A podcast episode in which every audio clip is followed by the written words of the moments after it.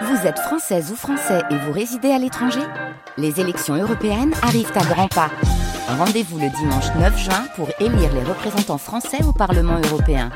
Ou le samedi 8 juin si vous résidez sur le continent américain ou dans les Caraïbes. Bon vote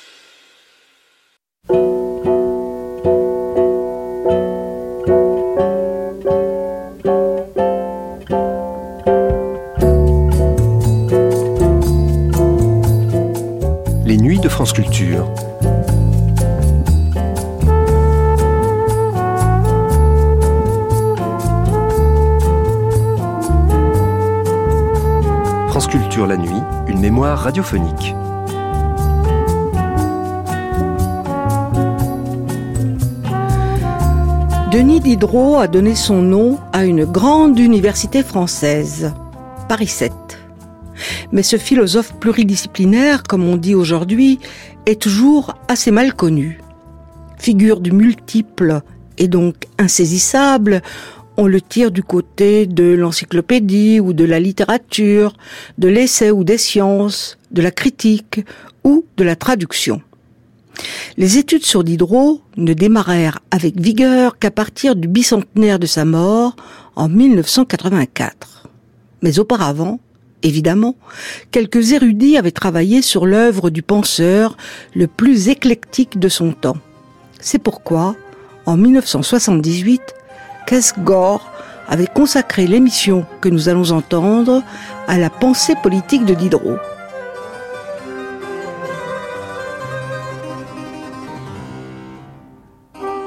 Diderot et sa pensée politique, une émission de Kiscore, avec la participation de Yves Benoît, Patrick Guinan, Roger Kempf, Roger Levinter et Paul Vernière. Les textes de Diderot sont lus par Roger Brett, Claude Dauphin, Patrice Galbeau et Pierre Olivier.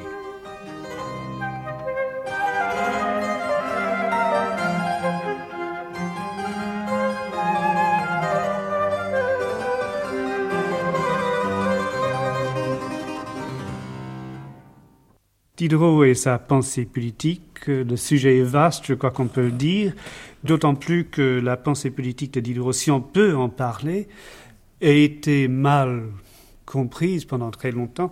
Euh, je cite une phrase de Paul Vernier écrivant en 1963. Euh, Paul Vernier qui dit Diderot n'a jamais passé pour un écrivain politique. Évidemment, on a accordé beaucoup plus d'attention à d'autres. Euh, d'autres écrivains du XVIIIe siècle, Montesquieu, Rousseau, Voltaire. Et des grands, des universitaires du passé ont bien suivi ce chemin. Daniel Mornay, par exemple, écrivait Dans l'ordre politique, l'influence de Diderot est nulle. Il a avoué lui-même que les problèmes d'économie et de politique lui ont brouillé la tête. Mais il y a un contraste avec ce que Diderot lui-même pensait.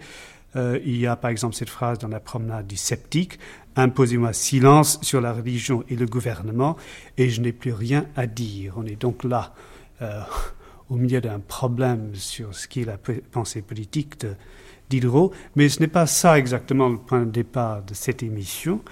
Euh, ce point de départ, c'est plutôt un autre texte de Diderot qui date des années 1773-74 et qui n'a pas nécessairement, ou tout au moins directement, un rapport avec la politique.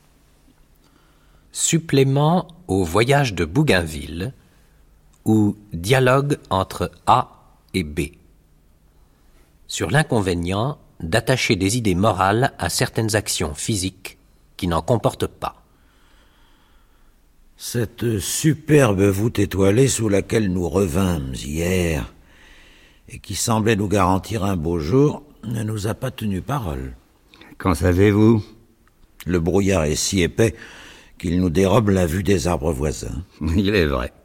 Mais si ce brouillard, qui ne reste dans la partie inférieure de l'atmosphère que parce qu'elle est suffisamment chargée d'humidité, retombe sur la Terre. Mais si au contraire il traverse l'éponge, s'élève et gagne la région supérieure où l'air est moins dense et peut, comme disent les chimistes, n'être pas saturé. Ah, il faut attendre. Et en attendant, que faites-vous? Oh, je lis. Toujours ce voyage de Bougainville Toujours. Hein, je n'entends rien à cet homme-là. L'étude des mathématiques, qui suppose une vie sédentaire, a rempli le temps de ses jeunes années. Et voilà qu'il passe subitement d'une condition méditative et retirée au métier actif, pénible, errant et dissipé de voyageur. Nullement. Si le vaisseau n'est qu'une maison flottante, et si vous considérez le navigateur qui traverse des espaces immenses, resserrés et immobiles dans une enceinte assez étroite, vous le verrez faisant le tour du globe sur une planche, comme vous et moi le tour de l'univers sur votre parquet. Une autre bizarrerie apparente, c'est la contradiction du caractère de l'homme et de son entreprise. Bougainville a le goût des amusements de la société. Il aime les femmes, le spectacle, les repas délicieux. Il se prête au tourbillon du monde d'aussi bonne grâce qu'aux inconstances de l'élément sur lequel il a été ballotté. Il est aimable et gai. C'est un véritable Français, lesté d'un bord d'un traité de calcul différentiel et intégral, et de l'autre d'un voyage autour du globe. Il fait comme tout le monde. Il se dissipe après s'être appliqué et s'applique après s'être dissipé. Que pensez-vous de son voyage? Autant que j'en puis juger sur une lecture assez superficielle, j'en rapporterai l'avantage à trois points principaux. Une meilleure connaissance de notre vieux domicile et de ses habitants, plus de sûreté sur des mers qui, qu'il a parcouru la sonde à la main, et plus de correction dans nos cartes géographiques. Bougainville est parti avec les lumières nécessaires et les qualités propres à ses vues. De la philosophie, du courage, de la véracité, un coup d'œil prompt qui saisit les choses et abrège le temps des observations, de la circonspection, de la patience, le désir de voir, de s'éclairer, de s'instruire, la science du calcul, des mécaniques, de la géométrie, de l'astronomie, et une teinture suffisante d'histoire naturelle. Patrick Guinan, c'est vous qui m'avez donné l'idée de cette émission parce que, en tant que metteur en scène, vous avez monté le supplément au voyage de Bougainville et vous voyez là-dedans des résonances politiques et pas seulement un dialogue un peu drôle sur la sexualité comparée entre Parisiens et Tahitiens. Où est-ce que vous avez trouvé cette inspiration politique? J'ai euh, monté le supplément au voyage de Bougainville parce que il me semblait que c'était un texte qui était un peu à la charnière des euh, pensées et de l'évolution de la pensée au XVIIIe siècle. Euh, c'était un texte évidemment euh, clandestin à l'époque, puisqu'il était, il a été sorti à 50 exemplaires sous le manteau au début, vers 1772, mais ça, on pourra en reparler. Mais il me semble que dans le supplément, Diderot ramasse les euh, deux grands thèmes, disons, du XVIIIe, c'est-à-dire le thème de la propriété et de la répartition euh, des richesses selon le discours sur l'inégalité, finalement, et double thème se liant avec le colonialisme et l'anticolonialisme, euh, que l'on trouve dans le discours d'un vieillard, d'un chef tahitien, euh, s'adressant à Bougainville, qu'il appelle l'empoisonneur de nations, texte d'une grande véhémence euh, déjà pour l'époque et qui a des résonances sur les discours anticolonialistes récents. Et un deuxième grand thème qui est développé, qui est celui de la jouissance et la revendication euh, de la jouissance, lié au thème des richesses, c'est-à-dire sur une phrase clé qui est la suivante le vieillard tahitien nous dit si tu, nous persuades de franchir l'étroite limite du besoin, quand finirons-nous de travailler Quand jouirons-nous? Euh, la revendication du jouir, de la jouissance, me paraît être également un thème d'une profondeur politique euh, telle que a pu, euh, enfin, aujourd'hui le poser un homme comme Reich. Voilà un petit peu ce qui m'a déterminé à monter ce texte pour ses résonances actuelles. Et là, vous évoquez évidemment des quantités de thèmes, des quantités de sujets à discuter, à discuter pas entre vous et moi, mais avec euh, nos autres participants. Yves Benoît, euh, qui est professeur au lycée de Châteaudun, qui a fait un livre sur Diderot de l'athéisme à l'anticolonialisme. Roger Kempf, professeur de littérature française à l'école polytechnique fédérale de Zurich. Euh, vous, Roger Le Winter, écrivain et traducteur. Paul Vernière, professeur à la Sorbonne, euh, auteur d'un quantité de textes de Diderot et éditeur des œuvres politiques de Diderot. Et enfin, Patrick Guinan. Mais il faudrait peut-être euh, remonter un peu en arrière pour euh, voir quel est le point de départ de Diderot et de sa pensée politique éventuelle. des dates, tout d'abord, des dates de Diderot, né en 1713, mort en 1784, né à Langres, il a étudié chez les jésuites avant d'aller à Paris en 1728. Il fait la connaissance de Rousseau en 1742. Et ensuite, il y a une petite période qui, je crois, est importante pour euh, notre propos. En 1746, il publie ses pensées philosophiques. En 1747, il est chargé avec D'Alembert de la direction de l'encyclopédie, qui occupera 20 ans. En 1948, il publie les bijoux indiscrets. Et en 1940, 1749, euh, c'est une date critique, il publie la lettre sur les aveugles à l'usage de ceux qui voient. À la suite, euh, tout ça, il est emprisonné à Vincennes. Et cet événement-là est d'une très grande importance dans la, vie personnelle de Diderot, mais, aussi dans sa vie politique. Quel est donc le point de départ de, de Diderot sur le plan politique? Vincennes, quelle en est son importance, Paul Vernière?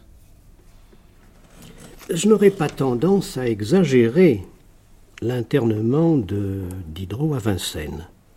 Avant 1748, vraiment peu de choses, sauf le petit mot, n'est-ce pas, de l'introduction euh, aux allées, c'est-à-dire la pensée du sceptique. Ou d'ailleurs, celui qui parle n'est pas nécessairement Diderot. La vie de la rue. La vie de la rue, la vie parisienne, les commencement d'émeute, les difficultés, n'est-ce pas, pour le lieutenant de police, Berrier, pour tenir en main la population parisienne. Je crois que c'est dans cette espèce de, de chaudière parisienne qu'il faut comprendre l'éveil politique de Diderot. Yves Oui, mais je voudrais dire qu'on se pose la question euh, est-ce qu'il y a une politique de Diderot? Est-ce qu'il y a une pensée politique de Diderot? Je ferai remarquer que à l'intérieur du XVIIIe siècle, et du XVIIIe siècle tout entier, pas seulement depuis la mort de Louis XIV, euh, euh, on baigne dans un climat de création littéraire, intellectuelle et littéraire, y compris littéraire, qui est profondément déjà politique. On vient de parler du supplément Voyage de Bougainville, mais au début du siècle, il y a quand même les dialogues de La Hontan, où un certain nombre de questions sont posées. On a une tendance générale à la recherche d'abord d'une théorie politique, et élaborer des théories politiques dans le climat de l'époque, c'est déjà s'en prendre, qu'on le veuille ou non, qu'on soit révolutionnaire ou non, peu importe, en prendre à ce qui est déjà et ce qui est établi. Roger Kemp. Oui, je voudrais revenir euh, à l'origine de ce débat la pensée politique de Diderot. Diderot aurait été sans doute extrêmement surpris s'il nous avait entendu prononcer ces mots pensée politique. Ça me paraît en un sens tout aussi absurde que de parler d'une pensée philosophique ou, ou d'œuvre littéraire ou d'œuvre esthétique de Diderot. Qu'est-ce qui est politique et qu'est-ce qui ne l'est pas? Tout est politique. Tout est politique. Les bijoux indiscrets sont un roman politique pour moi, ou idéologique. Il y a tout de même, c'est un, c'est un roman qu'on qu'on occulte, pour employer un, terme à la mode. Et, c'est bizarre, parce qu'au fond, c'est le roman de l'occultation de la parole, c'est le roman de la censure, c'est le roman de la levée d'une censure. C'est très important. Et il me semble que toute la question de la conquête du pouvoir par la bourgeoisie française se trouve déjà posée dans les bijoux indiscrets. Comment la bourgeoisie française prendra-t-elle le pouvoir sinon par la parole? D'autant plus que dans les bijoux indiscrets, euh, c'est quand même le sexe qui parle. Et c'est ça qui est important. Oui, mais alors là, on peut rejoindre directement le supplément au voyage de Bougainville. Le sexe, quand le sexe parle, il dit des folies s'il est réprimé, mais si on le laisse parler naturellement, il est très rigoureux. Et le texte, le supplément au voyage de Bougainville est un texte extrêmement austère, très proche finalement d'une morale de l'Ancien Testament. J'estime cet aumônier poli. Et moi, beaucoup davantage les mœurs des Tahitiens et le discours d'Orou. Quoiqu'un peu modelé à l'européenne. Je n'en doute pas. Quelles conséquences utiles à tirer des mœurs et des usages bizarres d'un peuple non civilisé Je vois qu'aussitôt que quelques causes physiques, telles par exemple que la nécessité de vaincre l'ingratitude du sol, ont mis en jeu la sagacité de l'homme, cet élan le conduit bien au-delà du but, et que le terme du besoin passé, on est porté dans l'océan sans borne des fantaisies, d'où l'on ne se retire plus. Hein, puisse l'heureux Tahitien s'arrêter où il en est. Je vois qu'excepté dans ce recoin écarté de notre globe, il n'y a point eu de mœurs, et qu'il n'y en aura peut-être jamais nulle part. Euh, euh, Qu'entendez-vous par des mœurs? J'entends une soumission générale et une conduite conséquente à des lois bonnes ou mauvaises. Si les lois sont bonnes, les mœurs sont bonnes. Si les lois sont mauvaises, les mœurs sont mauvaises. Si les lois, bonnes ou mauvaises, ne sont point observées, la pire condition d'une société, il n'y a point de mœurs. Or, comment voulez-vous que les lois s'observent quand elles se contredisent? Parcourez l'histoire des siècles et des nations, tant anciennes que modernes, et vous trouverez les hommes assujettis à trois codes.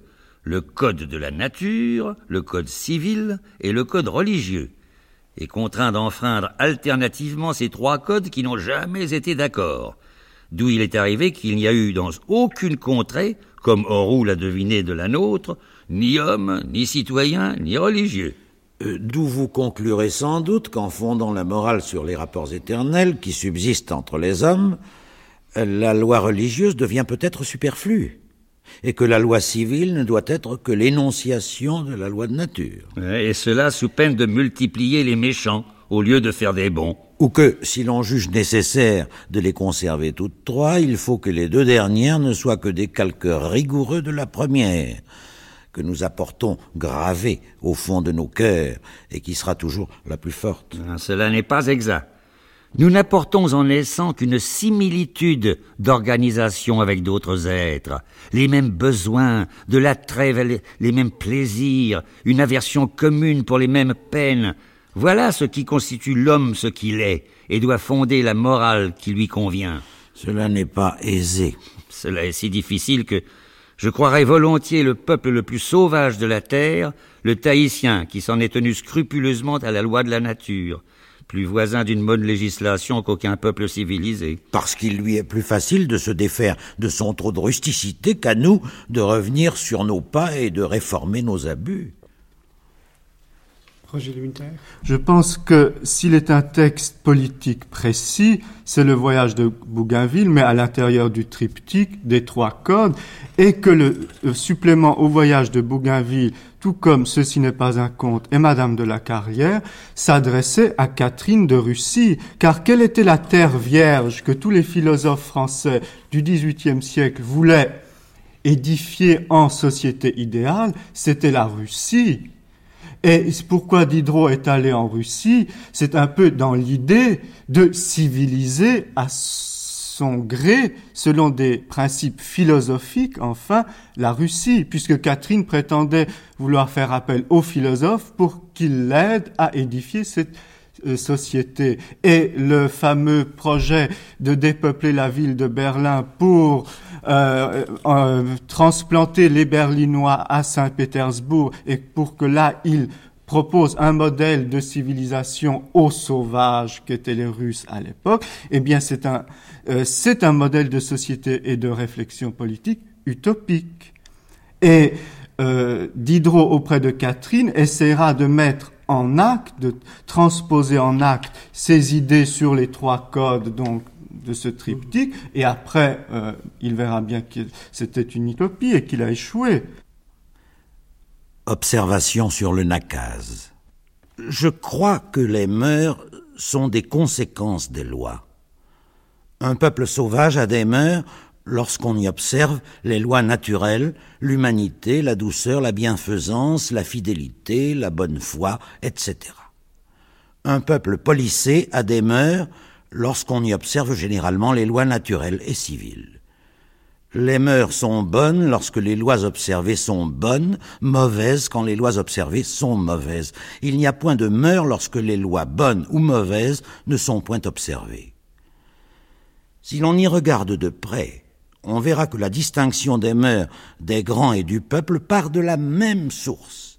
Les mœurs du peuple, quand elles sont bonnes, ce sont celles du sauvage quand il est bon.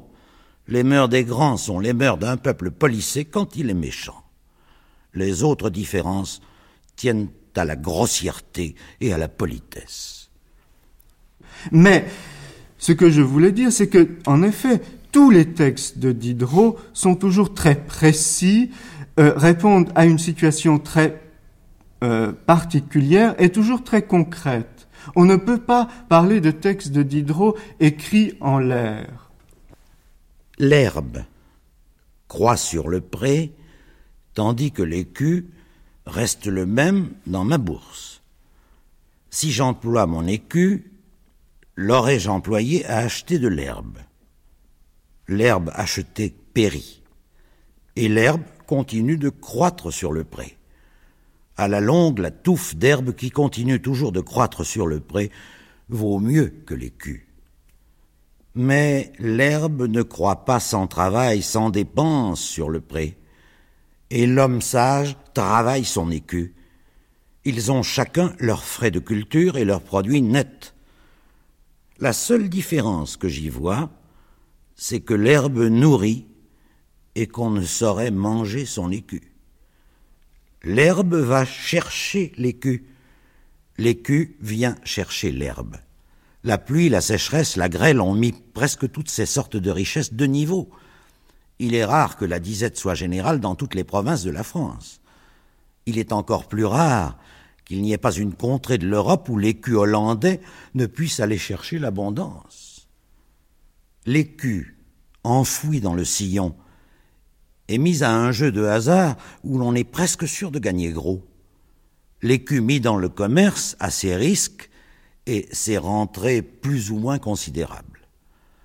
De toutes les denrées, l'écu est celle qui se conserve le plus longtemps sans déchets. L'écu qui se repose ne produit rien, ni la terre non plus. L'écu peut rendre toute l'année sans dépenser. La terre ne rend que dans un moment et dépense toujours. Un particulier, dans l'état actuel des choses, peut dire sans folie Donnez-moi de la terre ou des écus, c'est la même chose pour moi. Mais ce qui est vrai dans sa bourse serait faux d'une contrée. La contrée agricole a la chose, la contrée pécunieuse n'a que le signe. La contrée agricole peut se passer du signe et la pécunieuse ne peut se passer de la chose. Avec le temps, la contrée agricole aura le signe et la chose, et la contrée pécunieuse n'aura plus rien. Mais quand la contrée agricole aura la chose et le signe, et que la pécunieuse n'aura plus rien, à quoi servira le signe à la contrée agricole? À peu de choses. Elle en peut jeter la moitié dans la mer sans s'appauvrir ni se gêner. Que font donc ceux qui exploitent les mines du Pérou? Ils augmentent sans cesse la quantité du cygne. Leurs travaux sont toujours les mêmes, et le signe qu'ils multiplient perd sa valeur à mesure qu'il se multiplie. S'ils étaient les maîtres de le multiplier à discrétion, ils en anéantiraient l'usage. Ils n'auraient plus rien, et ils auraient ramené les échanges à leur embarras primitif. Insensés, nous avons assez d'or et d'argent ou de signes. Fermez vos mines et labourez. Oui, je voudrais faire deux remarques. D'abord, je crois qu'il faut distinguer entre Tahiti et la Russie. Peut-être pour les auditeurs, c'est que euh, la Russie est une terre à édifier, à organiser, alors que Tahiti, euh, et Levinter l'a bien montré dans ses textes, Tahiti, c'est un, un, moyen de, réflexion, n'est-ce pas, sur euh, ce qui se passe en Europe. Il ne s'agit pas d'importer en France les mœurs tahitiennes. Et la deuxième remarque que je voudrais faire euh, au sujet de cette constitution de l'idéologie bourgeoise, euh, c'est qu'il faudrait évidemment citer le neveu de Rameau. Que le neveu de Rameau, c'est quelqu'un euh, qu'on oblige à se taire.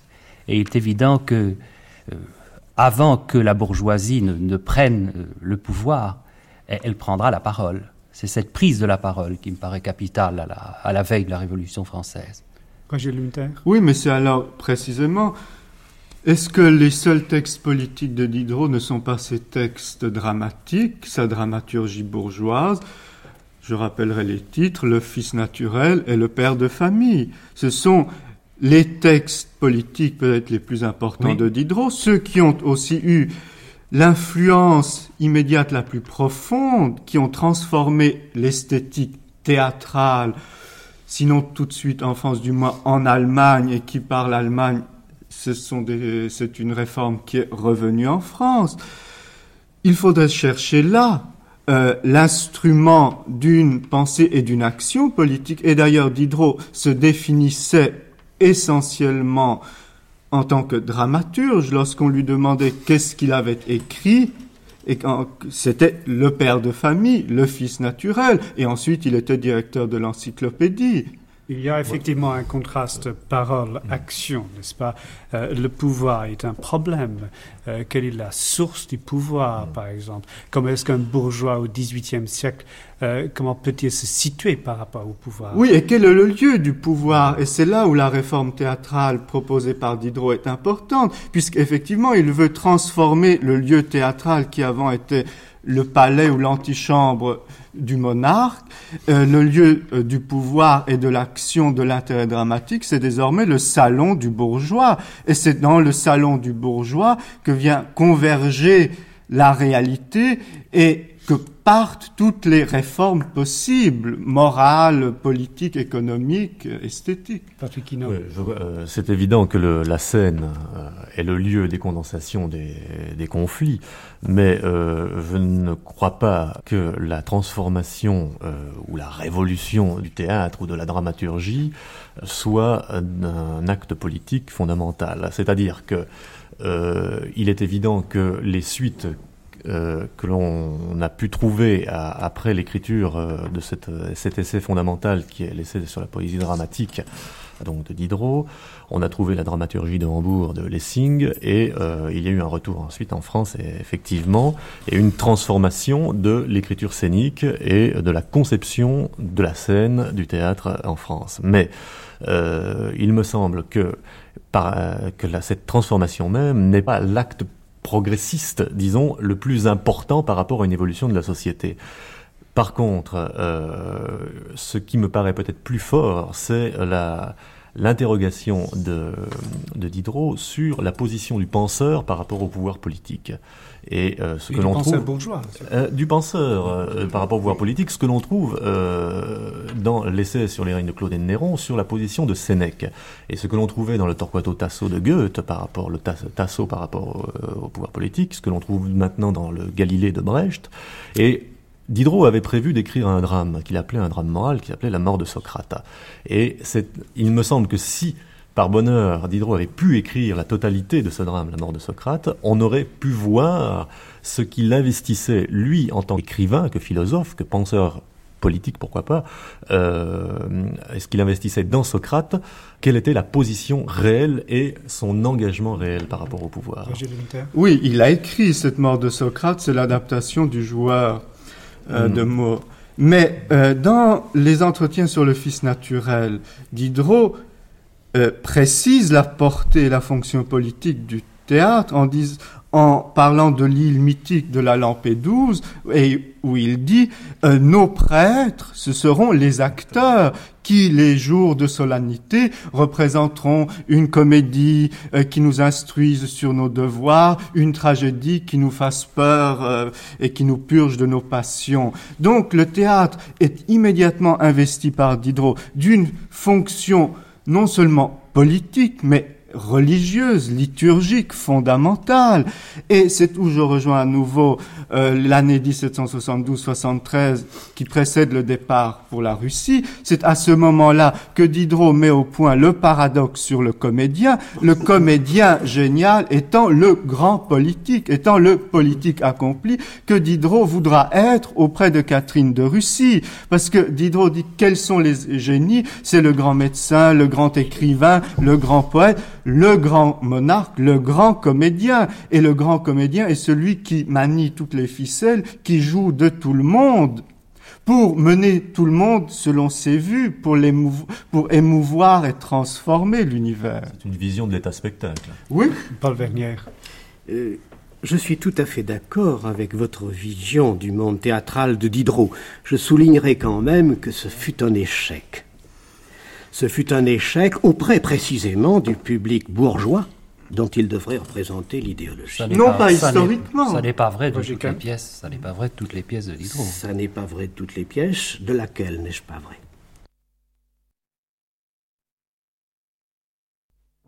Est-il bon, est-il méchant? Est-il bon, est-il méchant n'a jamais été repris. Ça n'est pas vrai du père de famille, précisément. ça n'est pas vrai du père de famille. Ce fut un échec. Non, Et il en a eu le sentiment si net qu'il a abandonné le théâtre pendant plusieurs années. Je crois donc que c'est important cet échec du théâtre.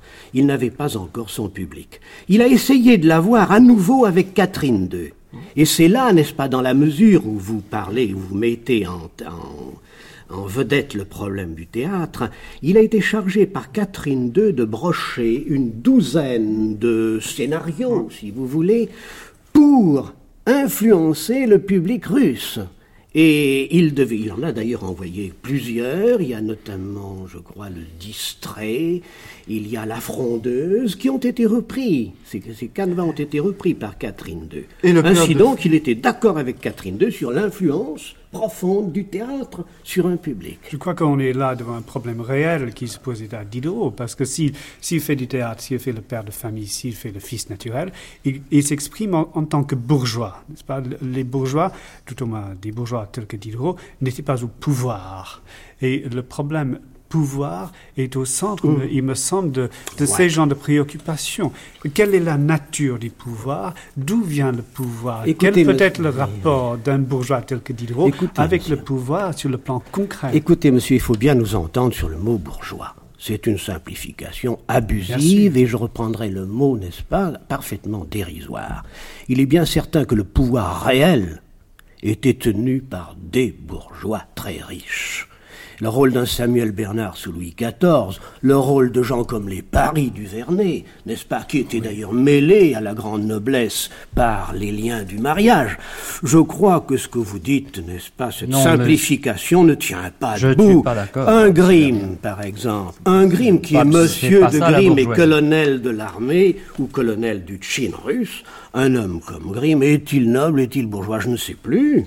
Vous confondez, là, je Tout ce que je sais en tout cas, tout ce que je sais en tout cas, c'est que lui, Diderot, s'est toujours considéré comme bourgeois. Bourgeois de Paris, dit-il dans ses lettres à partir de 1750.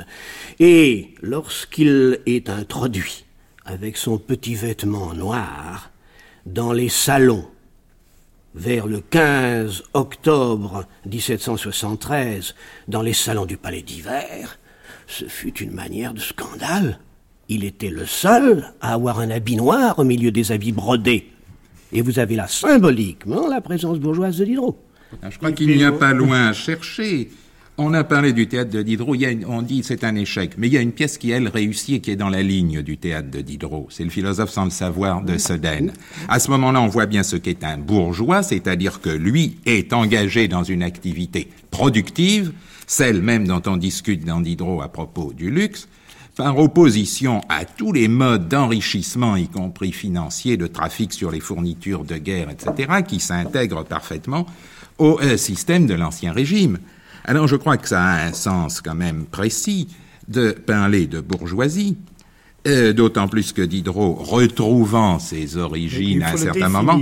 Il faut définir ce qu'il faut entendre par ce terme. J'entends par idéologie bourgeoise celle qui se rapporte aux intérêts d'une classe nouvelle qui fait reposer l'enrichissement sur une activité productive que, que Voltaire, à partir de 1760, commence à appeler capitalisme, qui est parfaitement défini dans Morellet. Il se trouve que cette activité productive, les économistes la placent d'abord dans la production agricole. Il est intéressant de noter que Diderot commence à avoir l'attention attirée sur euh, l'enrichissement capitaliste des manufactures ou des industries, mais ça s'oppose très nettement à au mode d'enrichissement par, le, par les droits féodaux par la faveur royale, par toute autre forme de pillage, y compris ceux euh, des modes d'enrichissement des banquiers à la Paris du Vernet. Tout d'abord, je voudrais revenir sur le point du théâtre. Euh, la dramaturgie bourgeoise de Diderot n'est pas un échec, puisque historiquement, c'est celle qui transformera le théâtre euh, français, allemand, euh, jusque... Enfin... 100 ans après. Non, pas 100 ans après, puisque déjà Beaumarchais, euh, Beaumarchais, les pièces de Beaumarchais, c'est le successeur de Diderot. Le succès de Diderot. Oui, oui mais, quel, oui. quel succès? Celui du mariage ou celui et la mère coupable. Eh la, la, mère coupable, c'est une pièce bourgeoise. Vous avez raison, mais elle n'a eu aucun succès. C'est le mariage pas... qui en a eu un. C'est le mariage qui en a eu un, mais euh, le théâtre de Beaumarchais est inconcevable sans les principes dramaturgiques de Diderot. Yves Benoît. Je ne suis pas de ceux qui me passionnent pour les hommes en tant qu'individus, mais ça c'est secondaire. Ce qui, euh, ce sur quoi je voudrais revenir, c'est sur la constatation qu'on fait de rechercher dans tout le mouvement philosophique de euh, la seconde moitié, en tout cas du XVIIIe siècle, de terre de compensation en quelque sorte. Euh, la France est ce qu'elle est, mais on pourrait civiliser. La Russie, l'Europe est ce qu'elle est, mais on pourrait trouver le bonheur à Tahiti. Mais tout ça, ce sont des phénomènes de compensation, à mon avis. Derrière tout cela, l'essentiel reste qu'est-ce que nous pourrons un jour ou l'autre faire ici en France? Je veux dire qu'il ne faut pas que euh, ce jeu assez compliqué dans lequel, au fond, si Catherine II veut ou d'autres veulent se servir des philosophes, les philosophes aussi se servent dans une certaine mesure pour leur sécurité et leur protection de ces gens intéressés. Mais au-delà de ce jeu, il y a ce qui est plus ou moins masqué par le jeu, à savoir, un jour ou l'autre, est-ce que, comme le dit Mélier de Bonheur, qui lui en est à l'action individuelle, est-ce qu'on tuera le tyran, oui ou non Puisque c'est la question qui est posée dès le dans le testament de Mélier. Ou bien, est-ce que, comme commencent à le dire des gens comme Linguet, euh, Marat et euh, l'histoire de Rénal, les peuples vont se soulever Et moi, ce qui me paraît important, c'est que, sur le fond, à savoir le droit, fondamental au bonheur, l'effort, en somme, pour faire triompher le code naturel dans la, toute la mesure du possible sur les deux autres. Là-dessus, il y a accord. Sauf peut-être, et encore, même, Rousseau ne peut pas s'opposer jusqu'au bout euh, à la théorie de la jouissance, il la place ailleurs, il la, mais on le retrouverait. Mais le problème, et ça c'est le problème propre de l'intervention politique et non plus de la théorie ou de pensée politique, c'est de savoir s'il y a une possibilité de réalisation et comment. Et si dans cette possibilité de réalisation, c'est un groupe élitiste de philosophes, les frères dont parle Voltaire, qui va triompher, ou un autre qui va pouvoir le réaliser, ou un autre groupe euh, également restreint, bien qu'ayant des idées plus larges qui est celui des économistes, et qui tente en somme avec Turgot l'expérience, ou bien s'il il faudra admettre ce devant quoi même Rousseau recule, à savoir euh, l'insurrection et le mouvement populaire, ce qui pose des problèmes, parce que Horkheimer souligne très bien, a souligné tout à l'heure, et là-dessus je suis d'accord avec lui, qu'il y a dans Diderot, dans l'œuvre de Diderot que nous lisons, toute une esquisse de thèmes importants et décisifs de l'idéologie bourgeoise du XIXe siècle. C'est vrai. Seulement, en même temps, comme cette bourgeoisie n'est pas au pouvoir, et en tout cas que Diderot ne l'est pas, le problème se pose des moyens d'y parvenir, et à ce moment-là, constamment, sans euh, la réflexion, déborde sur le problème du soulèvement. L'objet, la fin de tout gouvernement doit être le bonheur des citoyens, la force et la splendeur de l'État et la gloire du souverain. Il ne faut pas demander quel est l'objet d'un gouvernement absolu. Peu importe quel soit son objet, mais quel est son effet. Son effet est de mettre toute liberté et toute propriété dans l'absolue dépendance d'un seul. Si ce maître est un homme juste, éclairé et ferme, tout sera dirigé, du moins pendant la durée de son règne, vers le plus grand bien de tous, mais ce plus grand bien suppose ces trois qualités réunies. S'il est juste, sans être instruit ou ferme, ou il ne fera rien, ou il ne fera que des sottises, et ainsi du manque de justice ou de fermeté ou de lumière. Mais s'il est rare de trouver l'une de ces qualités séparées poussée à un certain degré dans un homme, combien est-il plus rare de les lui trouver poussées à ce degré et réunies Si donc l'étendue de la Russie exige un despote, la Russie est condamnée à être vingt fois mal pour une fois bien gouvernée. Si par un de ces prodiges qui n'est pas dans l'ordre commun de la nature, elle avait trois bons despotes de suite, ce serait encore un grand malheur pour elle et pour toute autre nation où la soumission à la tyrannie ne serait pas l'état habituel. Car ces trois despotes excellents accoutumeraient la nation à l'obéissance aveugle. Sous leur règne, les peuples oublieraient leurs droits inaliénables il tomberait dans une sécurité et une apathie funestes. Il n'éprouverait plus cette alarme continuelle, la conservatrice nécessaire de la liberté. Ce pouvoir absolu qui, placé dans la main d'un bon maître, faisait tant de bien, le dernier de ces bons maîtres le transmettrait à un méchant, et le lui transmettrait scellé par le temps et par l'usage, et tout serait perdu. Encyclopédie, article, autorité politique. Aucun homme n'a reçu de la nature le droit de commander aux autres. La liberté est un présent du ciel, et chaque individu de la même espèce a le droit d'en jouir aussitôt qu'il jouit de la raison. Si la nature a établi quelque autorité, c'est la puissance paternelle. Mais la puissance paternelle a ses bornes, et dans l'état de nature, elle finirait aussitôt que les enfants seraient en état de se conduire. Toute autre autorité vient d'une autre origine que de la nature. Qu'on examine bien, et on la fera toujours remonter à l'une de ces deux sources, ou la force et la violence de celui qui s'en est emparé, ou le consentement de ceux qui s'y sont soumis par un contrat fait ou supposé entre eux et celui à qui ils ont déféré l'autorité. La puissance qui s'acquiert par la violence n'est qu'une usurpation, et ne dure qu'autant que la force de celui qui commande l'emporte sur celle de ceux qui obéissent.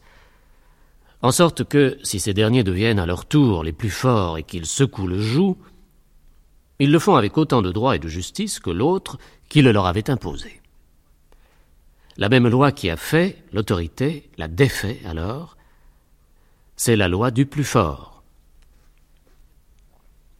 Quelquefois l'autorité qui s'établit par la violence change de nature, c'est lorsqu'elle continue et se maintient du consentement express de ceux qu'on a soumis. Mais elle rentre par là dans la seconde espèce dont je vais parler, et celui qui se l'était arrogé, devenant alors prince, cesse d'être tyran. La puissance qui vient du consentement des peuples suppose nécessairement des conditions qui en rendent l'usage légitime utile à la société, avantageux à la République, et qui la fixe et la restreigne entre des limites. Car l'homme ne doit ni ne peut se donner entièrement et sans réserve à un autre homme, parce qu'il a un maître supérieur au-dessus de tout, à qui seul il appartient tout entier.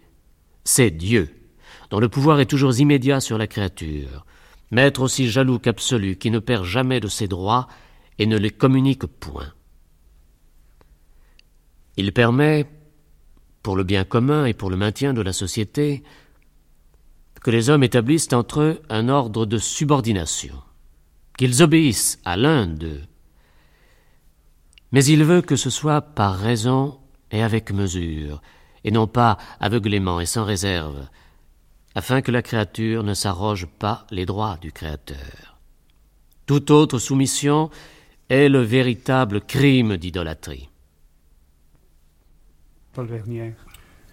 C'est le problème du droit à l'insurrection, qui est très ancien et qui dérive peut-être de, saint Thomas d'Aquin, mais qui a été exprimé plus vivement encore au moment des événements d'Angleterre de 1688. C'est à ce moment-là que la pensée, le contrat étant rompu euh, au dire des révoltés du côté de, de Jacques II, il s'agissait de permettre au peuple de recouvrer euh, son pouvoir. Euh, le problème ne s'est jamais posé exactement comme cela chez Diderot. Le droit à l'insurrection, même au moment des insurgents d'Amérique, dans sa fameuse adresse aux insurgents d'Amérique euh, de la vie de Sénèque, Diderot ne vantait pas tellement le droit à l'insurrection. Il était beaucoup plus, si vous voulez, gêné par l'accession possible au pouvoir d'un dictateur. Il y a des phrases très curieuses de méfiance à l'égard de Washington, qui représente très probablement une opinion opposée à celle de Washington à l'intérieur du Congrès. Euh, ce que je crois, c'est que Diderot, avec une précision étonnante, s'est rendu compte des difficultés d'application d'un réformisme dans tel ou tel pays. Il n'y a pas, je crois, de document plus précis que celui des mémoires à Catherine II.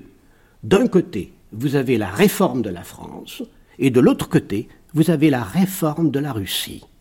La réforme de la France est exposée dans l'article Lux à Catherine II, où il expose les 18 problèmes, les 18 réformes à appliquer immédiatement en France pour sauver la monarchie. Et pour la réforme russe, elle est absolument constante au long des mémoires à Catherine II. Il s'agit là d'un problème de longue haleine, avec une représentation nationale, avec la création d'un tiers-État, avec l'ouverture économique aux autres peuples, avec la création d'une industrie locale. Il y a là, indiscutablement de la part de Diderot, un étonnant réalisme. Russie d'un côté, France de l'autre. Entretien avec Catherine II de la Commission et de ses avantages et sa permanence. Le droit d'opposition me semble, dans une société d'hommes, un droit naturel, inaliénable et sacré. Un despote, fût-il le meilleur des hommes, en gouvernant selon son bon plaisir, commet un forfait? C'est un bon pâtre qui réduit ses sujets à la condition des animaux, en leur faisant oublier le sentiment de la liberté, sentiment si difficile à recouvrer quand on l'a perdu. Il leur procure un bonheur de dix ans qu'ils paieront de vingt siècles de misère. Un des plus grands malheurs qui pût arriver à une nation libre, ce serait deux ou trois règnes consécutifs d'un despotisme juste et éclairé. Trois souveraines de suite, telles qu'Élisabeth, et les Anglais étaient conduits imperceptiblement à un esclavage dont on ne peut déterminer la durée. Malheur au sujet dont le monarque transmettrait à ses enfants cette infaillible et redoutable politique. Malheur au peuple en qui il ne reste aucun ombrage, même mal fondé, sur la liberté. Cette nation tombe dans un sommeil doux, mais c'est un sommeil de mort. Il y a un texte qui me paraît dans l'encyclopédie excellent, je ne crois pas que vous le citiez ici, parce qu'il est peut-être attribuable à Dolbach. C'est le texte représentant. Le texte représentant est essentiel à mon compte parce que c'est un des premiers textes français qui demande une représentation nationale. Et nous savons très exactement, grâce à ce texte, sous quelle forme il le voyait absolument pas sous la forme que lui donnera plus tard Turgot, n'est-ce pas, avec ses représentations par, par province, par bailliage, province et représentation nationale. Il s'agit là d'une chambre corporative et qui justement fait voler en pièces vos simplifications sur le bourgeois. Il y a d'un côté les nobles, de l'autre côté les clercs, les clercs d'église, le troisième groupe, ce sont les magistrats. Le quatrième groupe, ce sont les commerçants. Le cinquième groupe, ce sont les industriels ou manufacturiers, comme il dit. Et le sixième groupe, enfin, ce sont les paysans libres, les ouvriers, c'est-à-dire les ouvriers n'étant pas propriétaires, étant exclus. Et c'est le texte, à mon avis, le plus précis que nous ayons sur l'idée, n'est-ce pas, d'une, euh, comment dirais-je, d'une, d'une séparation des groupes sociaux dans la France du temps. Il faut donc, à mon avis, dans la mesure où cela n'exprime pas simplement l'opinion de Diderot, mais celle de Dolbach et de son groupe, il me semble qu'il faut donner la plus grande importance à ce texte. Euh, Roger Militaire. Je dirais qu'il faudrait tout de même préciser, enfin, quelles seraient peut-être les idées proprement dites de Diderot en matière de politique, et peut-être quelle était pour lui la solution du problème politique. Et là, si on se reporte au texte écrit pour Catherine de Russie, on voit qu'il y a deux notions fondamentales chez Diderot en matière de politique. D'une part, l'instruction généralisée et le concours. Pour lui, tous les problèmes sociaux, donc toute politique, peut se résoudre par la notion du concours qui attribuerait les charges, les responsabilités aux plus méritants.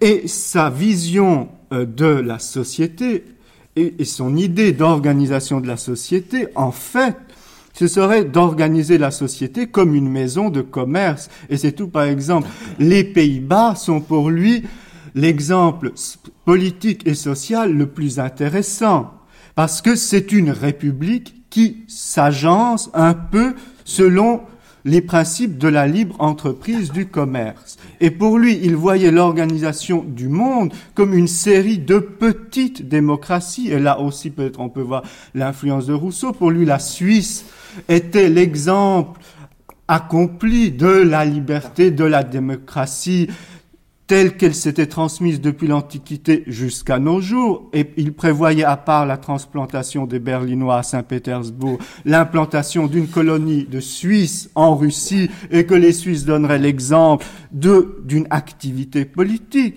Ce sont là les idées politiques de Diderot, aussi bien dans ses textes théoriques que dans ses conseils pratiques à Catherine de Russie, à Grimm, etc. Il y a un contraste, n'est-ce pas, entre l'idéal et la réalité. Euh, la Hollande peut être un idéal, comme la Suisse peut être un idéal, comme Tahiti peut être un idéal, mais euh, Diderot se trouve devant le roi de France, il se trouve dans, devant l'impératrice de, Russie.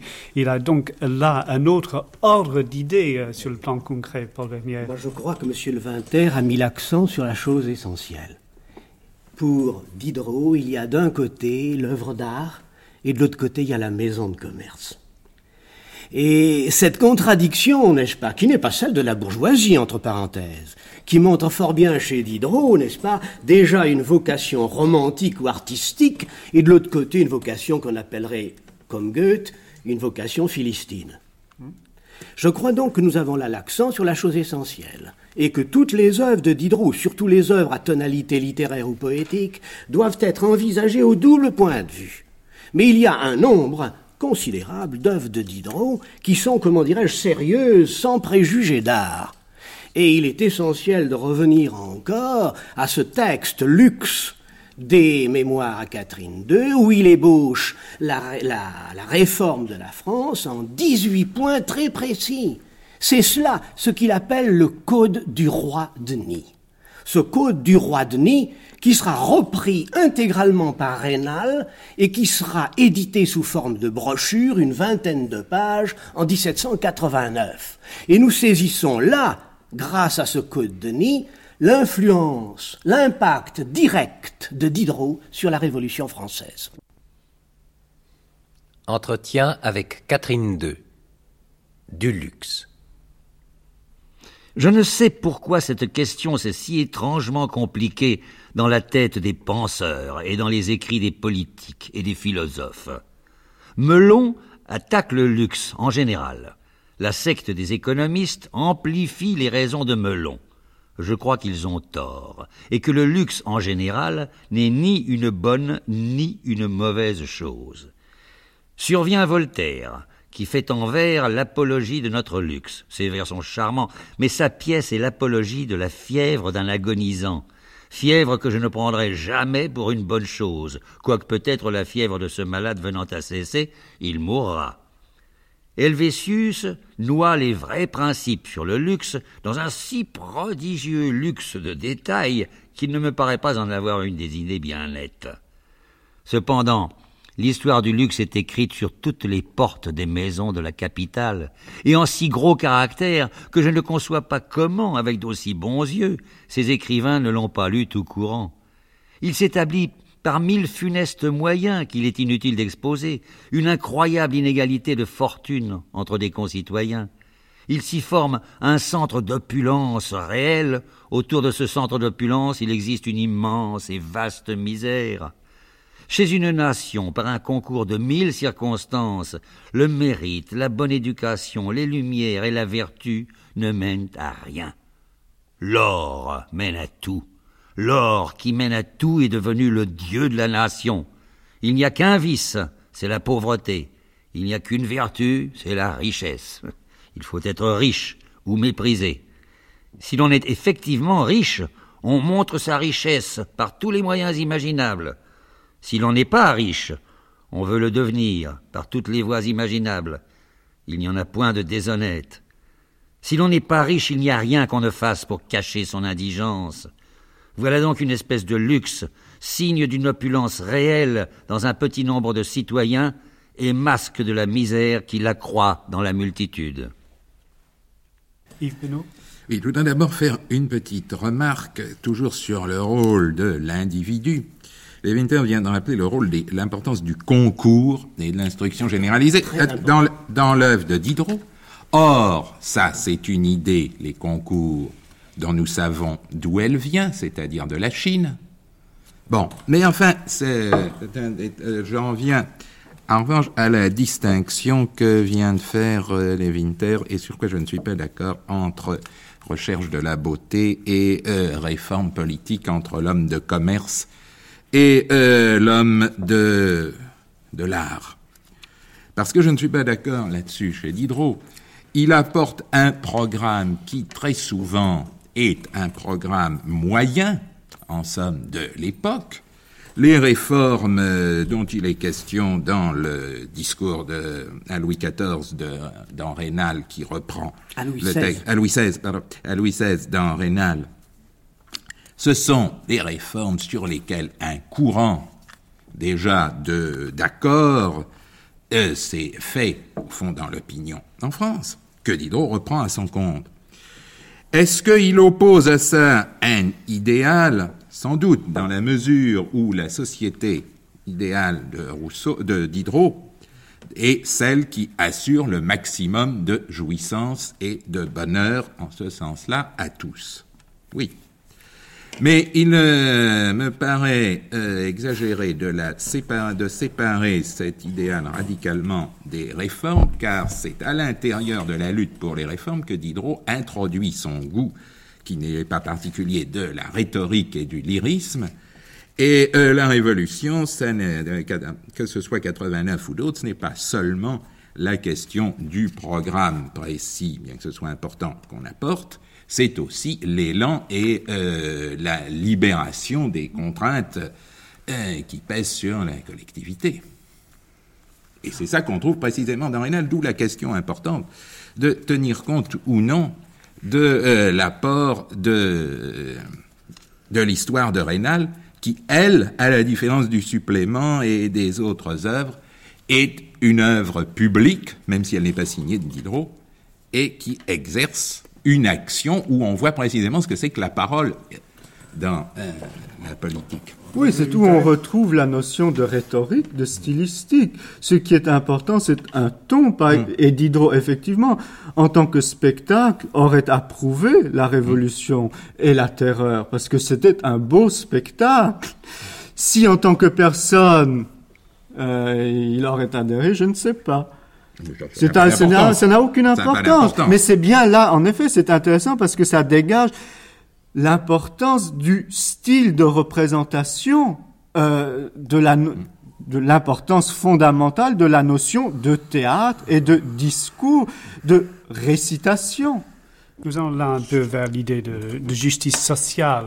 Euh, Diderot a raté, Diderot a raté la, révolution, il est mort en 1784, il ne l'a donc pas vu, mais les préoccupations de justice sociale sont, euh, sont bien présentes dans, dans ce qu'il a écrit. Par exemple, dans ces années très importantes, euh, les années 70.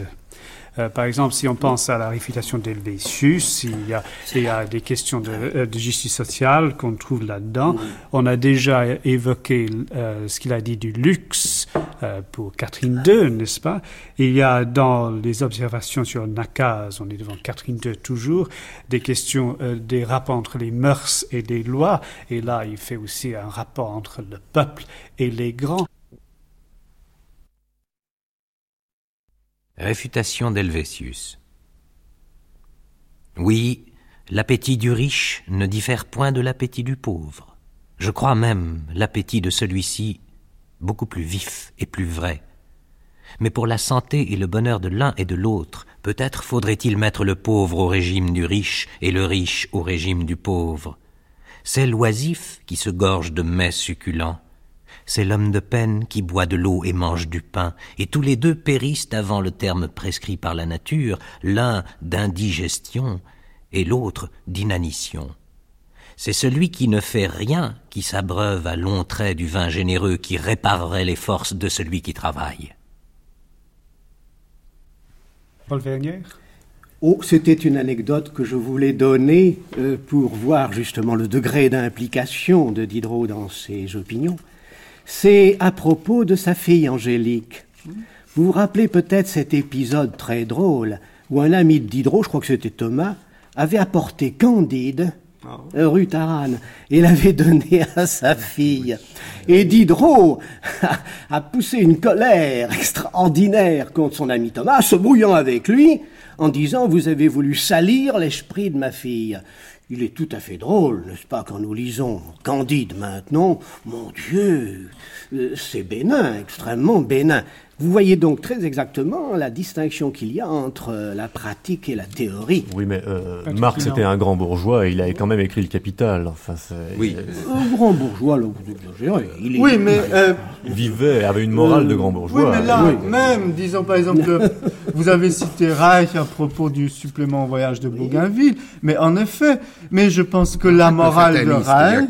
la morale de Reich est une morale extrêmement rigoureuse et qui n'a absolument rien à voir avec les euh, discours sur la jouissance. Mais il, paraît que, il me paraît que sur le plan de, de, la justice sociale, c'était notre point de départ, euh, la question n'est pas tellement une question de bourgeoisie ou pas bourgeoisie, de morale bourgeoise, etc., mais euh, la distinction entre les privilégiés et les pas privilégiés. Ah, ça, c'est une autre catégorie. Je suis pas d'accord, il y a autre chose. Il y a autre chose parce que là, on touche quand même à un problème important. Est-ce que la bataille est menée pour la libération des hommes en général, voulant dire la bourgeoisie en particulier, ou réellement pour ce qu'on entendrait aujourd'hui par justice sociale, c'est-à-dire pour tout le peuple. Or, pour tous les philosophes, ou presque, demeure la distinction entre la défense du droit de propriété c'est-à-dire d'être garanti contre les confiscations, les arbitraires, arbitraires diverses, et les non-propriétaires. Je veux dire, ce qui va s'esquisser dans la première phase de la Révolution avec la limitation du droit de vote est déjà contenu dans un certain nombre de textes. Ce qui me paraît en revanche intéressant chez Diderot et chez quelques autres, c'est que ce problème, qu'ils ne peuvent pas résoudre, ne les laisse pas quand même en état de bonne conscience. C'est que Diderot prête l'oreille non pas simplement à Tahiti, mais à Dom Deschamps, un dont, un dont on n'a pas parlé, dont il faudrait parler à propos du supplément, justement, aussi important, et qu'il ait conscience qu'il y a un problème, ou tout au moins qu'il ait une conscience, je dirais, germinale, enfin embryonnaire, de, euh, du problème. Mais euh, ça ne va généralement pas plus loin. C'est émotif. C'est que là aussi, toujours pour en revenir au supplément et au problème de la société, c'est que Diderot envisage d'une part, si l'on veut, la société comme une maison de commerce, mais d'autre part, il a la notion du corps social, ce qui est très important, et finalement, une bonne société, c'est comme un corps en bonne santé. Et les fonctions des individus sont conçues presque comme des fonctions organiques, et où euh, il faut assurer la bonne circulation à l'intérieur du corps, mais il est évident que peut-être il vaut mieux être situé euh, à la tête qu'aux pieds. Et c'est où intervient aussi le médecin. Ce n'est pas pour rien que le médecin intervient comme interlocuteur privilégié du philosophe, c'est que le médecin connaît le corps individuel et peut peut-être permettre cette extension du corps individuel au corps social. Et le corps social de Tahiti est un corps physique, mais très rigoureux. Je crois que M. Benoît a mis l'accent sur quelque chose d'essentiel il y a euh, évidemment le bourgeois. Diderot fait partie d'une classe sociale, c'est absolument évident. Il a 4500 livres de rente par an euh, à partir de 1760 après la mort de son père. Il est évident qu'il n'est pas à plaindre par rapport à d'autres. Mais, comme philosophe, en tant qu'homme, il a toujours eu une espèce de mauvaise conscience à l'égard du peuple. Et il y a deux pages qui sont essentielles et que je voudrais rappeler ici. La première, c'est à propos justement du traité sur les grains de Galliani, la défense de Galliani.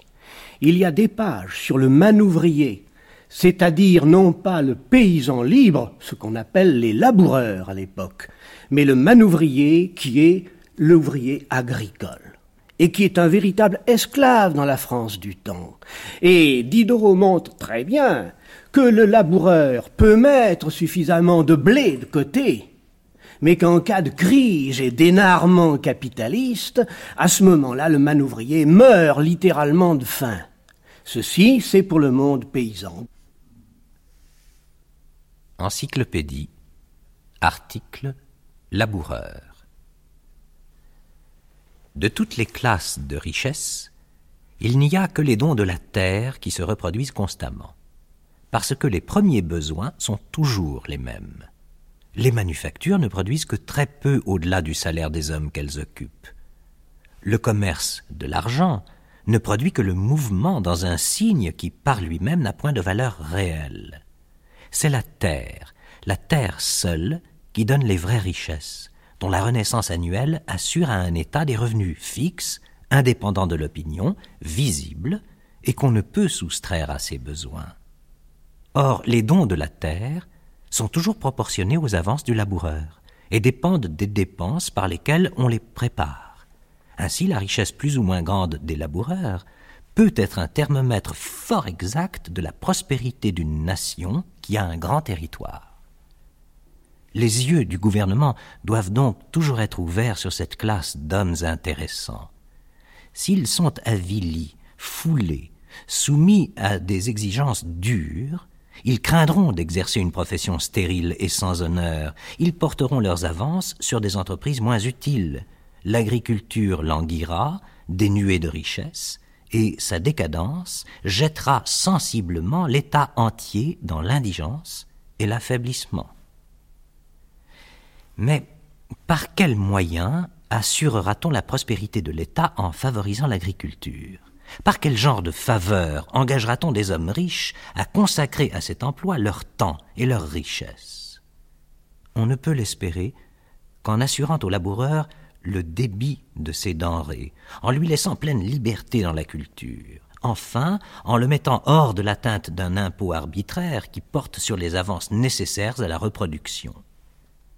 S'il est vrai qu'on ne puisse pas établir une culture avantageuse sans de grandes avances, l'entière liberté d'exportation des denrées est une condition nécessaire sans laquelle ces avances ne se feront pas.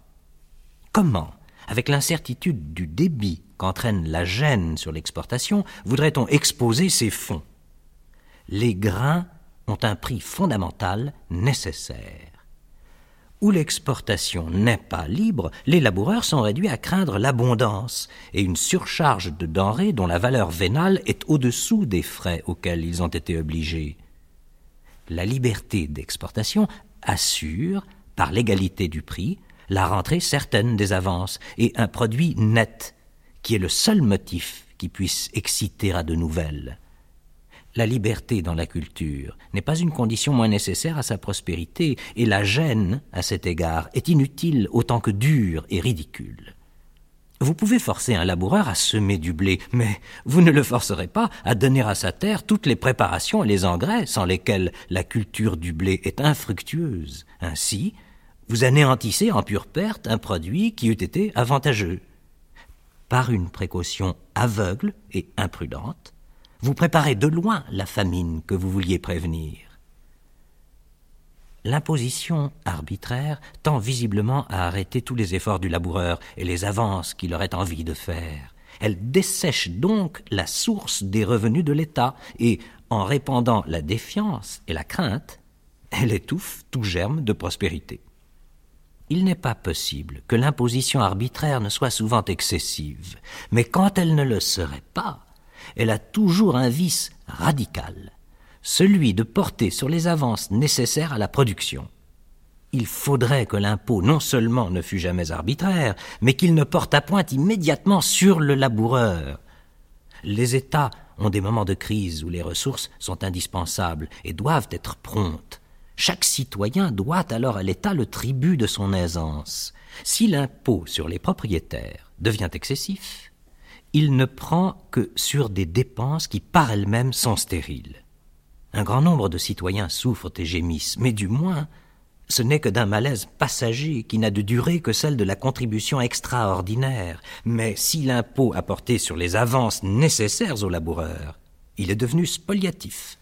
La reproduction, diminuée par ce qui a manqué du côté des avances, entraîne assez rapidement à la décadence.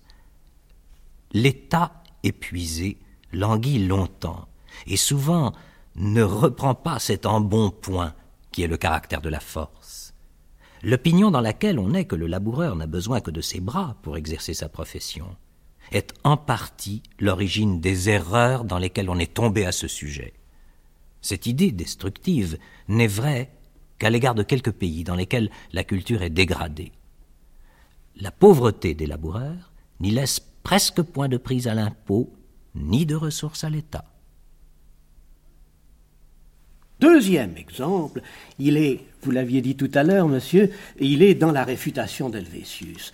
Il y a une page particulièrement odieuse d'Helvétius. C'est celle où Helvétius dit Mais après tout, le peuple n'est pas malheureux, il fait de l'exercice physique. Et je voudrais bien, moi, n'est-ce pas, châtelain de Voré, de temps en temps faire autant, j'aurais une meilleure santé. Et là, Diderot s'insurge avec une violence extraordinaire contre ce Helvétius, ce millionnaire qui prétend donner des leçons de santé au peuple. Il dit, oui, monsieur Helvétius, je voudrais vous voir en train de tailler la, pierre ou en train de manier la scie. Je voudrais voir, n'est-ce pas, que vous imaginez, je voudrais que vous puissiez imaginer ce qu'est la fin d'une journée d'un ouvrier ou d'un artisan. C'est une des plus belles pages de Diderot.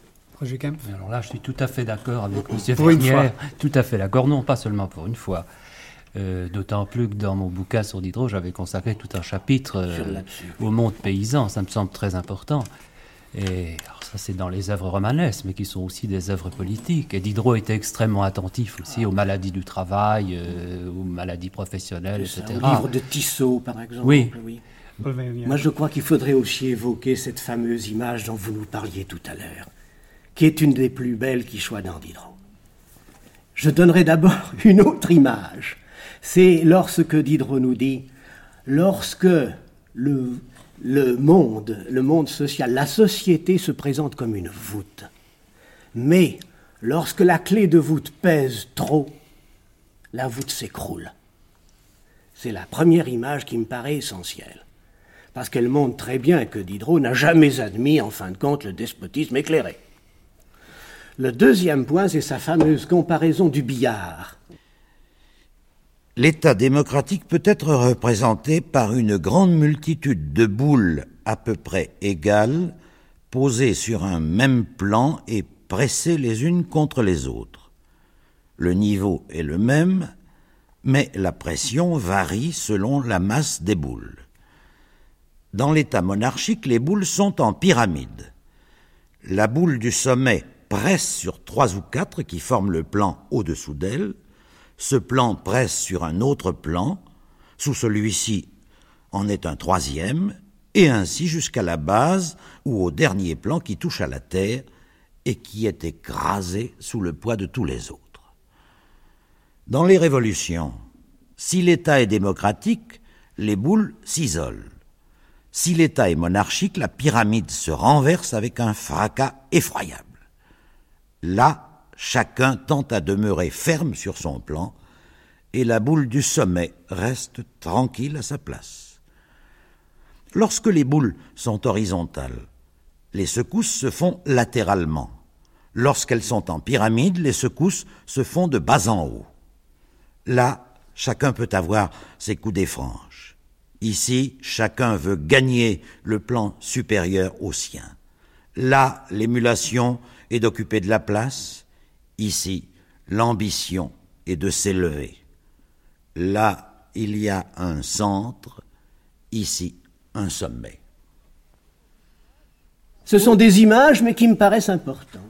Oui, mais là, il ne faut pas se laisser prendre au jeu des images, parce que la société qu'il euh, disons, propose à Catherine de Russie sera réalisée après la révolution de 1917 euh, dans la société bureaucratique. Parce que ce que Diderot propose à la place du souverain, c'est une bureaucratie qui ferait attention à la circulation des boules et les boules n'ont absolument pas la liberté d'aller où elles veulent dans son idée de la société. Et il faut distinguer alors en effet entre les images rhétoriques de Diderot où il se laisse aller à son émotion et à la beauté de l'image et ce que l'image signifie réellement à l'intérieur du texte et pour celui à qui il la propose, à qui il la propose. Euh, son idée du billard, eh bien, si l'on veut, d'accord, chacun est une boule de billard, mais l'espace du billard est très rigoureusement circonscrit. Il y a des règles du jeu, et finalement, les boules sont manipulées. c'est précisément, alors cette fois je parle en tant que lecteur d'aujourd'hui, euh, me plaçant en dehors de tout problème d'histoire littéraire, c'est précisément cet aspect de l'œuvre de Diderot dont vient de parler Lévinter et qui est encore plus net dans la dans les chapitres ajoutés aux bijoux indiscrets, notamment l'histoire du thermomètre qui euh, permet l'organisation sexuelle rationnelle, qui, moi, m'atteignent et me paraissent euh, constituer quelque chose d'important. Bien que ce ne soit pas, à mon avis, l'axe essentiel de la pensée de Diderot, qu'on a dit qu'elle était dialectique et elle ne peut pas être ramenée uniquement à ça. Ni même y voir la dominante, bien qu'il soit la dominante en tant qu'expression de la pensée bourgeoise de l'époque.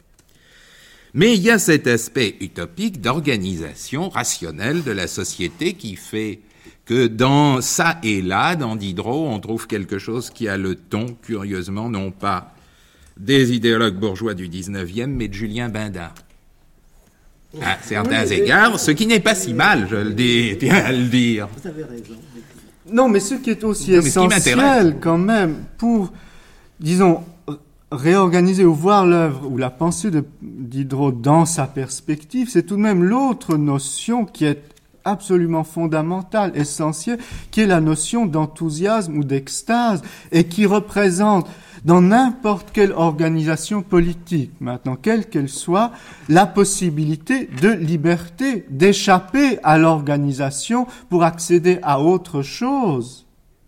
Et ce qui est le domaine de l'artiste, qui est le domaine du penseur, qui est du domaine des happy few, parce que les happy few existent chez Diderot. Dès les pensées philosophiques, Diderot toujours, dans ses textes qu'il publie, dit je ne m'adresse pas à tout le monde, ceci n'est pas pour tout le monde. Celui qui peut me comprendre très bien, mais tout le monde ne peut pas me comprendre. Et il s'adresse à ceux qui sont capables ou susceptibles d'enthousiasme ou d'extase. Finalement, la notion d'extase ou du point de vue dramatique, est essentiel dans le rêve de d'Alembert, qui se formule, qui s'articule par extase successive, ou dans le neveu de Rameau, et même dans les euh, mémoires pour Catherine de Russie, lorsque Diderot présente ses visions, euh, le terme vision a un sens très précis. J'ai constaté pendant cette discussion qu'on a évité un peu exprès de, de définir d'une manière précise la pensée politique de Diderot pour toutes les raisons qui se sont manifestés au cours de la discussion. Mais il y a un autre phénomène qu'il faudrait peut-être évoquer, c'est la question de la publication des œuvres de Diderot parce que la publication a son aspect très curieux. C'est une publication progressive à travers non seulement des décennies mais des siècles. Et le résultat, c'est que la vision qu'on a pu avoir de Diderot, inévitablement, a changé avec toute cette histoire de la publication de ses œuvres. L'image qu'on a pu avoir de Diderot a changé, surtout peut-être depuis 30 ou 40 ans. Est-ce qu'il est possible, par conséquent, de situer le Diderot qu'on connaît maintenant par rapport à ce Diderot dont nous avons parlé et qui a été surtout euh, un Diderot 18e siècle. Et là, la discussion a été, je crois, assez disciplinée. Paul Vernier, vous avez vous-même vécu un peu cette publication des œuvres de, de Diderot. Euh, est-ce que vous pouvez dire que votre, votre vision de Diderot a obligatoirement évolué à travers les années? Vous disiez tout à l'heure, depuis 30 ou 40 ans, la vision d'Hydro a changé. Je crois que le moment peut être beaucoup plus précisément indiqué. C'est l'ouverture du fonds Vandel. Quand vous voyez, vous marquez l'ouverture du fonds Vandel et les premiers ouvrages qui ont utilisé le fonds Vandel, nous sommes donc dans les années 50. C'est donc depuis, vous voyez, un peu moins de temps, disons 25 ans, que le problème de Diderot a évolué. Il est indiscutablement beaucoup mieux adapté, me semble-t-il, à notre monde moderne, puisque maintenant nous sommes capables de retrouver tous les repentirs, tous les ajouts, tous les textes caviardés dans le fond Vandel. Et Diderot nous apparaît avec une authenticité beaucoup plus grande qu'il y a une génération. Encyclopédie, article, encyclopédie. Quand on traite des êtres de la nature, que peut-on faire de plus que de rassembler avec scrupule toutes leurs propriétés connues dans le moment où l'on écrit? Mais l'observation et la physique expérimentale, multipliant sans cesse les phénomènes et les faits, et la philosophie rationnelle les comparant entre eux et les combinant, étendent ou resserrent sans cesse les limites de nos connaissances, font en conséquence varier les acceptions des mots institués, rendent les définitions qu'on a données inexactes, fausses, incomplètes, et déterminent même à en instituer de nouveaux. Mais ce qui donnera à l'ouvrage l'air suranné et le jettera dans le mépris, c'est surtout la révolution qui se fera dans l'esprit des hommes et dans le caractère national. Aujourd'hui que la philosophie s'avance à grands pas, qu'elle soumet à son empire tous les objets de son ressort, que son ton est le ton dominant, et qu'on commence à secouer le joug de l'autorité et de l'exemple pour s'en tenir aux lois de la raison, il n'y a presque pas un ouvrage élémentaire et dogmatique dont on soit satisfait. On trouve ces productions calquées sur celles des hommes et non sur la vérité de la nature. On ose proposer ses doutes à Aristote et à Platon. Et le temps est arrivé où des ouvrages qui jouissent encore de la plus haute réputation en perdront une partie, ou même tomberont entièrement dans l'oubli. Certains genres de littérature qui, faute d'une vie réelle et de mœurs subsistantes qui leur servent de modèle, ne peuvent avoir de poétique invariable et sensée, seront négligés. Et d'autres qui resteront, et que leur valeur intrinsèque soutiendra, prendront une forme toute nouvelle. Tel est l'effet du progrès de la raison, progrès qui renversera tant de statues et qui en relèvera quelques-unes qui sont renversées.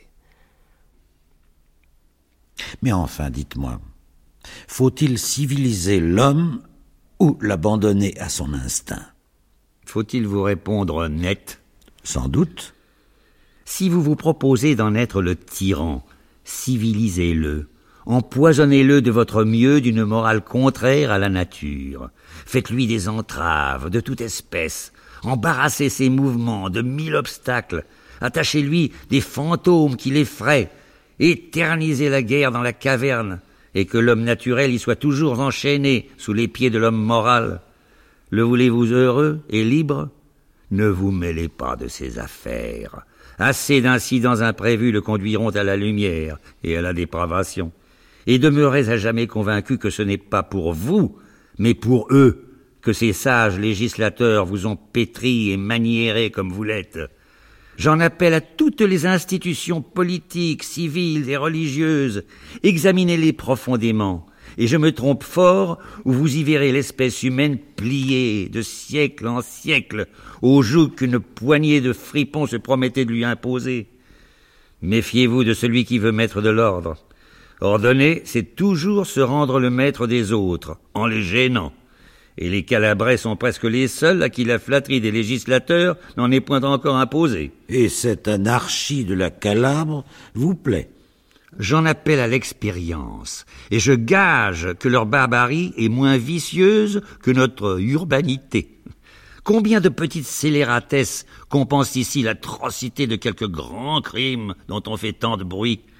Je considère les hommes non civilisés comme une multitude de ressorts, épars et isolés. Sans doute, s'il arrivait à quelques-uns de ces ressorts de se choquer, l'un ou l'autre ou, ou tous les deux se briseraient. Pour obvier à cet inconvénient, un individu d'une sagesse profonde et d'un génie sublime rassembla ses ressorts et en composa une machine.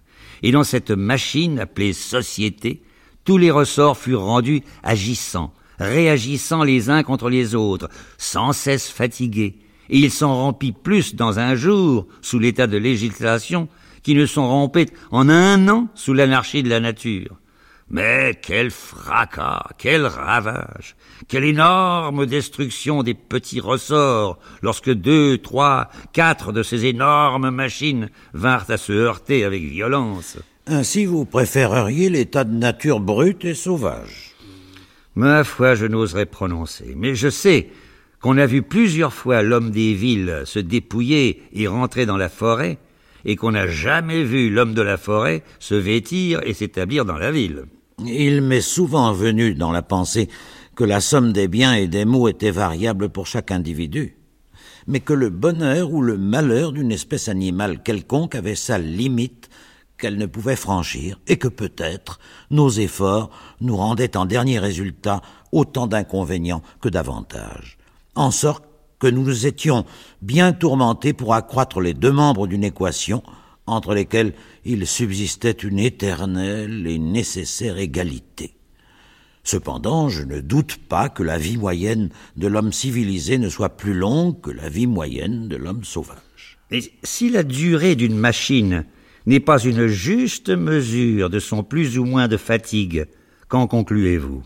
Ah, Je vois qu'à tout prendre, vous inclineriez à croire les hommes d'autant plus méchants et plus malheureux qu'ils sont plus civilisés. Je ne parcourrai point toutes les contrées de l'univers, mais je vous avertis seulement que vous ne trouverez la condition de l'homme heureuse que dans Tahiti, et supportable que dans un recoin de l'Europe. Là, des maîtres ombrageux et jaloux de leur sécurité se sont occupés à le tenir dans ce que vous appelez l'abrutissement. à Venise, peut-être. Pourquoi non? Vous ne nierez pas du moins qu'il n'y a nulle part moins de lumières acquises, moins de morale artificielle et moins de vices et de vertus chimériques. Je ne m'attendais pas à l'éloge de ce gouvernement. Aussi ne le fais-je pas. Je vous indique une espèce de dédommagement de la servitude que tous les voyageurs ont senti et préconisé. Pauvre dédommagement. Peut-être les Grecs proscrivirent celui qui avait ajouté une corde à la lyre de Mercure. Et cette défense est une satire sanglante de leur premier législateur. C'est la première corde qu'il fallait couper. Vous m'avez compris. Partout où il y a une lyre, il y a des cordes. Tant que les appétits naturels seront sophistiqués, comptez sur des femmes méchantes. Comme la Rémère. Sur des hommes atroces. Comme Gardeil sur des infortunés à propos de rien. Comme Tanier, mademoiselle de la Chaux, le chevalier des Roches, et madame de la Carlière. Il est certain qu'on chercherait inutilement dans Tahiti des exemples de la dépravation des deux premiers et du malheur des trois derniers. Que ferons-nous donc? Reviendrons-nous à la nature? Nous soumettrons-nous aux lois? Nous parlerons contre les lois insensées jusqu'à ce qu'on les réforme et en attendant nous nous y soumettrons. Celui qui de son autorité privée enfreint une mauvaise loi autorise tout autre à enfreindre les bonnes. Il y a moins d'inconvénients à être fou avec des fous qu'à être sage tout seul. Disons-nous à nous-mêmes, crions incessamment qu'on a attaché la honte, le châtiment et l'ignominie à des actions innocentes en elles-mêmes. Mais ne les commettons pas, parce que la honte, le châtiment et l'ignominie sont les plus grands de tous les maux. Imitons le bon aumônier, moine en France, sauvage dans Tahiti.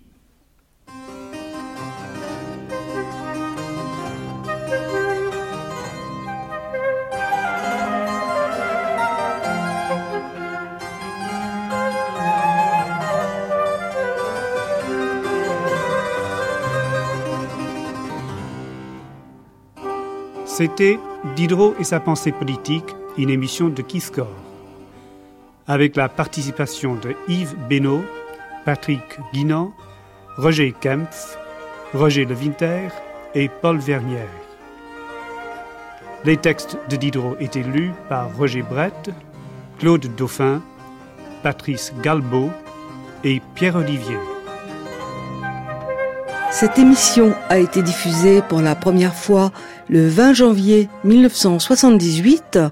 Vous pouvez la réécouter pendant 1000 jours et la télécharger pendant un an sur la page des nuits via franceculture.fr.